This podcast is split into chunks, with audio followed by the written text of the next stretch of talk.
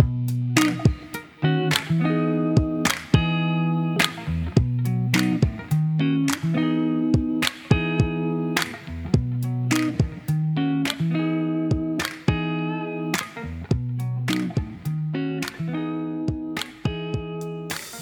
Hola ginebrinos, ¿cómo están? Bienvenidos a esto que llamamos el Ginebrino Podcast. En el episodio de hoy vamos a estar conversando con Francisco de Santibáñez. Francisco es, además de un gran especialista en materia de política internacional, vicepresidente del Consejo Argentino para las Relaciones Internacionales, el famoso y conocido CARI, y docente en la Maestría de Políticas Públicas de la Universidad Austral. Seguramente hayan leído algunas de sus columnas o artículos que periódicamente escribe tanto en medios nacionales argentinos como en medios internacionales. En el capítulo de hoy vamos a estar enfocándonos en varios aspectos que tienen como pilar central la disputa por el poder global entre China y Estados Unidos. De ahí se van a ir desprendiendo varios temas que vamos a conversar con Francisco. Por ejemplo, el rol de Rusia en todo este andamiaje internacional como una pieza de ajedrez sumamente relevante. Los desafíos post pandemia en materia de política exterior para el país, para la Argentina y también para la región. Y también vamos a estar charlando sobre su último libro, La Argentina después de la tormenta. Así que quédense, que así comienza el Ginebrino.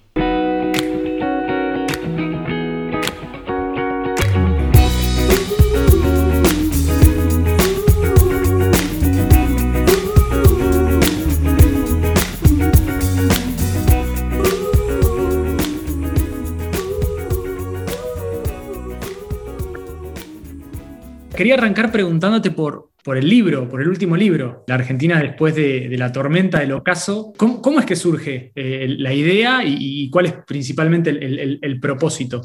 El libro es básicamente en parte una selección de textos que fui escribiendo durante todo el año de la pandemia en distintos medios, principalmente en Infobae. Después hay una primera parte que es una introducción larga, un capítulo en donde doy mi perspectiva de lo que está pasando en el mundo, los tres grandes cambios que, identifico, que son cambios a nivel de política doméstica en los países, en parte alimentados por el malestar social que hay con las élites, los cambios tecnológicos que afectan a la economía y a la política, como son la, inteligencia artificial y las redes sociales, que creo que tienen un efecto enorme. Y el tercer punto es lo que estamos hablando todos, que es un poco el conflicto entre China y Estados Unidos. De hecho, la, reunión en Ginebra con, Rusia creo que tiene mucho que ver con esto, la reunión de Biden con el G7, es como me, da la impresión que es el, elemento ordenador de la política internacional hoy en día, eh, es esta competencia estratégica. Y hay una tercera parte que son dos diálogos que mantuve, uno con Fukuyama y otro con Facundo Manes, que, bueno, que tiene un sentido también de fondo que me parece que Argentina necesitamos dialogar más, ¿no? Más. En cuanto al contenido, es una visión, como te decía, de largo plazo, pensar estratégicamente y de generar una nueva clase dirigente, que yo creo que es, es la cuestión de fondo que, nos, que hace tantas décadas nos impide eh, desarrollarnos como país quizás el primer, el primer desafío a nivel local es, más, más diálogo, ¿no? Más... Sector empresario, sector sindical, los intelectuales que tienen, como dicen los americanos, un free pass, ¿no? Nadie habla, pero los intelectuales han tenido un rol muy, muy pobre en, los debates, en influir en la realidad, traer a, a la discusión pública temas que no son simpáticos o que incomodan, o que no hay demanda desde la política, pero que son necesarios. Y, volviendo un poco a la, pregunta del inicio de, los desafíos de Argentina, ¿cuáles pensás que actualmente en política exterior son los, desafíos más, más inmediatos del, país? Primero necesitamos una visión de país y eso va a estar asociado a nuestro lugar en el mundo. ¿no? Yo creo que esa visión es fundamental para movilizar a, la clase dirigente y a la sociedad para alcanzar ciertos objetivos. Después, bajando un poco, te diré que que tenemos desafíos. Primero, somos un país subdesarrollado que necesita crecer, necesitamos comerciar, necesitamos inversiones y eso significa que el ideal es mantener buenas relaciones con todos los países y especialmente con las grandes potencias. El tema es que esto probablemente no sea posible porque con que una de las dos grandes potencias no esté de acuerdo, nuestro margen de, acción se reduce al cero y vamos a tener que tomar partido. Y ahí yendo a lo más práctico, te diría que lo que tenemos que hacer yo creo que hay dos acciones fundamentales. Una es fortalecer la alianza con Brasil. El peor escenario posible para nosotros es que se traslade la conflictividad entre las dos potencias a nuestra región. Y esto no, no es muy loco porque considerando que las dos tienen armas nucleares, un conflicto militar directo entre ellos sería prácticamente suicida. Entonces van a tratar de resolver sus problemas eh, en otras áreas, como son la, tecnología, la economía, la diplomacia, y cuando sea militarmente lo van a hacer en, otras regiones a través de estados socios. Bueno, yo creo que un escenario muy peligroso para nosotros es que Brasil opte por China, Estados Unidos y nosotros por el otro país y terminamos involucrados en, conflictos que no son los nuestros. Y lo segundo es fortalecernos, especialmente yo creo que tenemos una, una, serie de déficits institucionales muy graves que tenemos que empezar a revertir a través de políticas públicas y hay que hacerlo ya. Y ahí te diría la alta burocracia estatal, en lo que es política exterior, principalmente la diplomacia, las Fuerzas Armadas, hay que modernizarlas. Es un debate que lleva décadas y no, no estamos, no estamos encarando en la práctica. Esto te diría que, que, son los dos principales puntos en lo que hace en sí a la política exterior, pero particularmente en lo que nos enfocamos nosotros, yo te diría, que, que, el tema de, de la, los cuerpos diplomáticos y las Fuerzas Armadas son sumamente importantes.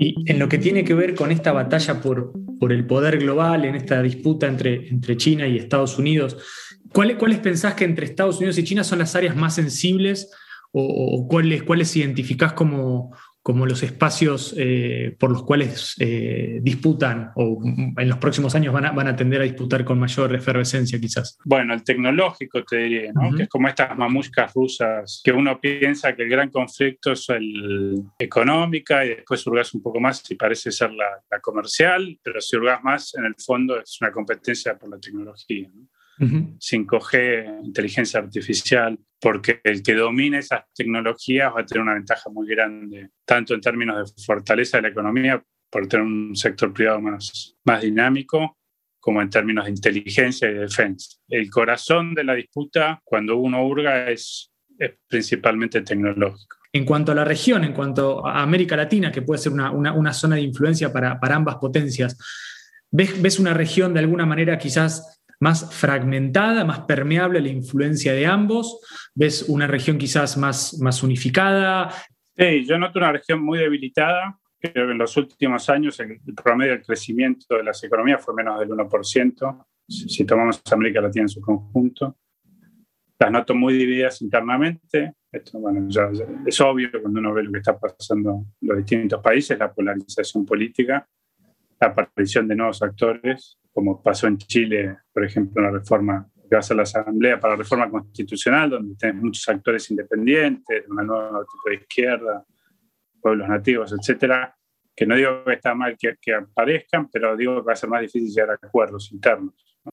Eh, y por otro lado, también noto dificultades para colaborar entre los países, ¿no?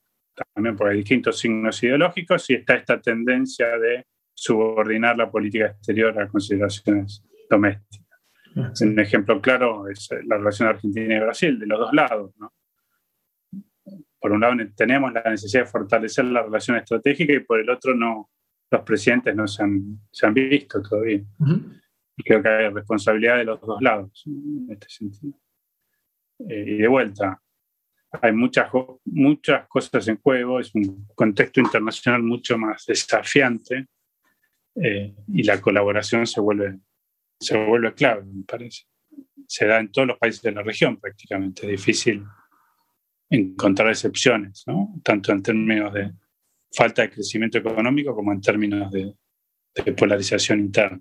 Quería preguntarte y, llevarte un poco a la, a, la, a la, arena multilateral. ¿Vos pensás que de alguna manera esta crisis del COVID puso, puso de manifiesto un, problema de, coordinación o una crisis en el orden liberal, occidental, eh, tradicional de, los países? ¿Cómo, cómo, lo, cómo viste esto, este, COVID? Bueno, yo creo que, que después de la, de la, Guerra Fría se consolidó un orden liberal Y hoy con el ascenso de China como otra potencia mundial, ese orden entró en crisis. Y también entró en crisis por los cambios dentro de las democracias liberales. Hay un crecimiento del descontento con las clases dirigentes, un crecimiento de lo que denomino el conservadurismo popular, que son una camada de líderes conservadores, pero profundamente antielitistas. Y que lo exploras en el libro La rebelión de las naciones. En mi libro anterior, básicamente, trato sobre ese fenómeno. Eh, y, y, esta dirigencia es, tiende a ser más bastante nacionalista, con lo cual desconfía de la posibilidad de delegar responsabilidades a los organismos internacionales tradicionales. Entonces, es un contexto internacional que dificulta el rol de los organismos tradicionales, quizás facilita al de foros más informales que no requieren una secretaría o que se le delegue poder, como es el G20, el G7. De hecho, el G7 ahora fue protagonista eh, de la política internacional, cuando por otro lado vemos que el rol del Consejo de Seguridad de Naciones Unidas cada vez es menor. Eh, así que sí, está surgiendo un nuevo orden distinto liberal, en donde la colaboración es posible, pero va a ser una colaboración distinta, ¿no? Yo creo que va a ser una colaboración más desde el punto de vista de la, del realismo y de la, del interés nacional, menos ideologizado. Eh, eso, esa es una característica, me da la impresión de este nuevo orden que está surgiendo y que no está muy claro todavía cómo va a ser. Yo sospecho que va a tener algún parecido a lo que fue el concierto de las naciones, el concierto europeo entre, el, entre la caída de Napoleón y la Primera Guerra Mundial, Interesante. Una especie de panacea para los realistas, porque no hubo un conflicto grande entre estados, hubo estabilidad, certidumbre, poca violencia, pero es un mundo mucho más complejo que ese, ¿no? Es un mundo que requiere mayor colaboración entre los estados, hay temas técnicos, cambio climático, proliferación nuclear, etcétera, que requieren de un multilateralismo también con, con un rol importante para, para, los organismos internacionales. Así que yo creo que en parte el desafío es que de los organismos adaptarse a esta nueva realidad y desde los estados también buscar alternativas cuando, cuando estos organismos no, no se muestran eficaces. Me es inevitable preguntarte, hace un par de episodios, eh, luego de, la victoria de Biden en, las elecciones, hicimos un, episodio con un profesor de Estados Unidos con el cual hablábamos sobre, sobre el legado que, que dejaba Trump ¿Vos de alguna manera eh, pensás que ese electorado de Trump se podría vincular con esta noción de, conservadurismo popular? A ver, Trump deja muchos legados. ¿no? Uno es la transformación del Partido Republicano. Hoy, el Partido Republicano es un partido conservador popular, no hay duda. Yo creo que, que ese electorado es un electorado conservador popular, es un electorado nuevo, es distinto al que era el electorado tradicional del Partido Republicano. Es una, la base es quizás los trabajadores blancos, clase media y media alta, y las élites no. Las élites, en parte quizás como respuesta a este antielitismo de Trump, hoy están claramente más asociadas con el Partido Demócrata. Así que no, eso yo creo que no, no hay duda que hoy el Partido Republicano tiene una nueva identidad, como lo tiene en parte el Partido Conservador en Gran Bretaña con Boris Johnson, ¿no? que, que, que es un partido que se corrió a la derecha en temas sociales y a la izquierda de lo que era el Partido Conservador en temas económicos, que también es una característica del conservadurismo popular que lo diferencia del liberalismo clásico, que está a disposición a subordinar la eficiencia económica a otro tipo de consideraciones, si bien obviamente es un capitalista. En base a esta dinámica entre, y competencia entre Estados Unidos y China, que, mencionabas antes, ¿cómo, cómo, cómo ves el, encuentro entre Biden y Putin? vinculado con, con, la cuestión china. Esto refleja la importancia de Rusia, ¿no? que va más allá de su poder propio, si uno cuenta los tanques, el tamaño de la economía. Y esa importancia es que es un actor clave porque puede ir para el lado de Rusia o de Estados Unidos o mantenerse neutral.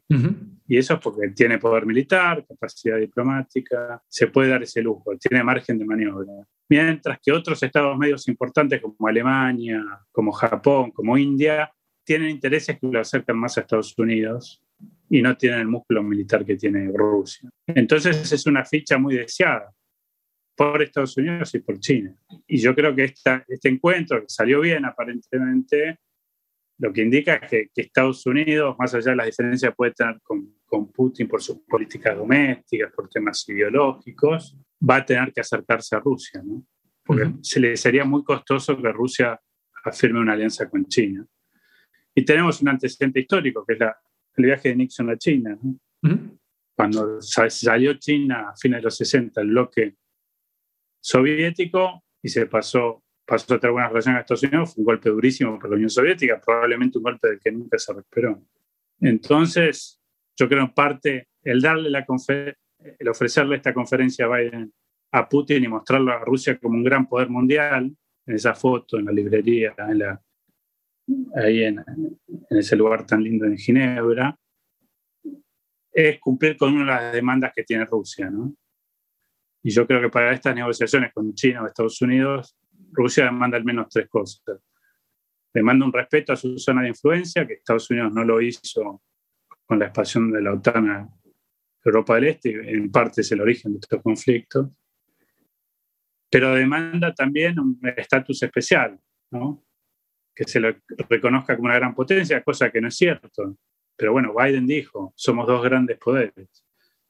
Acá hay un factor psicológico que creo que es muy importante para los rusos, para la dirigencia rusa, este, de no quedar a la sombra de estos dos gigantes. Eh, así que yo creo que, que, esta conferencia en parte se explica de esta manera, ¿no? como también el encuentro del G7 con las potencias europeas de, de Biden y ahora vamos a ver cómo responde China. ¿no? Esto, Como dice Pagni, las negras también juegan, ¿no? Con los juegos de ajedrez. Uno mueve, pero el otro también tiene, tiene algo que decir. Sí, y de alguna manera entonces lo, ves como que el que quizás el que sacó una tajada más grande de todo esto fue, de, entre estos dos, fue, fue Rusia, eh, al, al, haber logrado esta, esta especie de, de aceptación por parte de Estados Unidos, de reconocimiento como, como, potencia, como actor clave.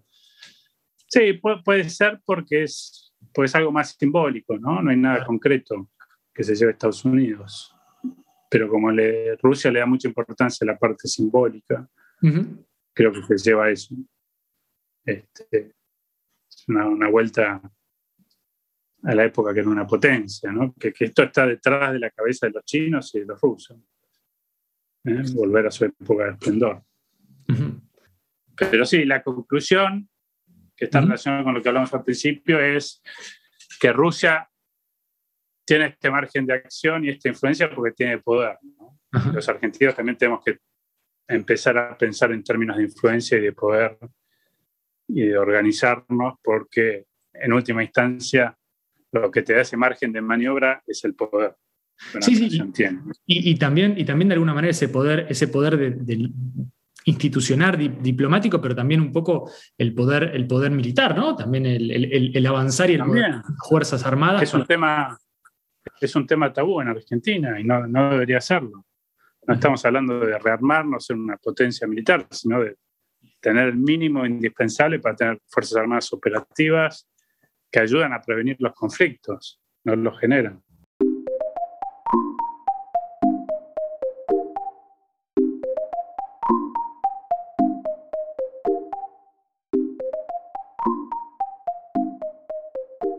Mencionábamos tu, último libro, que me gustaría que cuentes dónde, lo pueden conseguir los, oyentes en Argentina y si va a estar en formato digital. Sí, no, está, hoy, hoy en día está en Mercado Libre, está en Galerna, la cadena de librerías de Galerna, y pronto, en los próximos días, ya va a estar en todas las librerías en formato digital y desde el exterior también se puede conseguir por Amazon. Perfecto.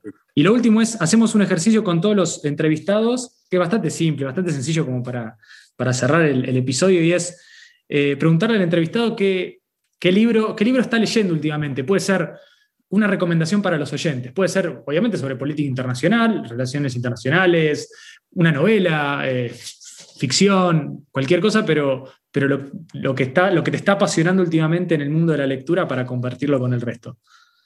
Bueno, hay un libro que estoy repasando, que ya leí, pero lo, lo, recomiendo que es el primer tomo y único tomo, pues todavía no publicó el segundo, de la biografía de Kissinger por Ferguson, el historiador británico. Y, la verdad es excelente porque es una biografía intelectual que te ayuda a entender todo el proceso de, desarrollo de una figura clave, ¿no? Se destacó en la política y en el mundo de las ideas, como Kissinger. Y realmente lo recomiendo porque está muy bien escrito y ayuda al lector a, pensar sobre estos grandes temas y desarrollar sus propias ideas. Interesante. esa sería, sería mi recomendación de lectura. Muchas gracias, Francisco, por, por tu tiempo, el tiempo básicamente para, estar con nosotros y, y, contarnos un poco a grandes rasgos el panorama de las relaciones internacionales China, Estados Unidos, el rol de Rusia, el posicionamiento de Argentina. Me parece que charlamos sobre varios temas, se pasó rapidísimo. Eh, así que estoy seguro que los oyentes lo van a disfrutar y van a estar súper enganchados con, con, el episodio. No, bueno, gracias a vos y felicitaciones por la iniciativa. Me parece muy necesario tener este tipo de podcast. Muchas gracias, en serio. Chao, chao.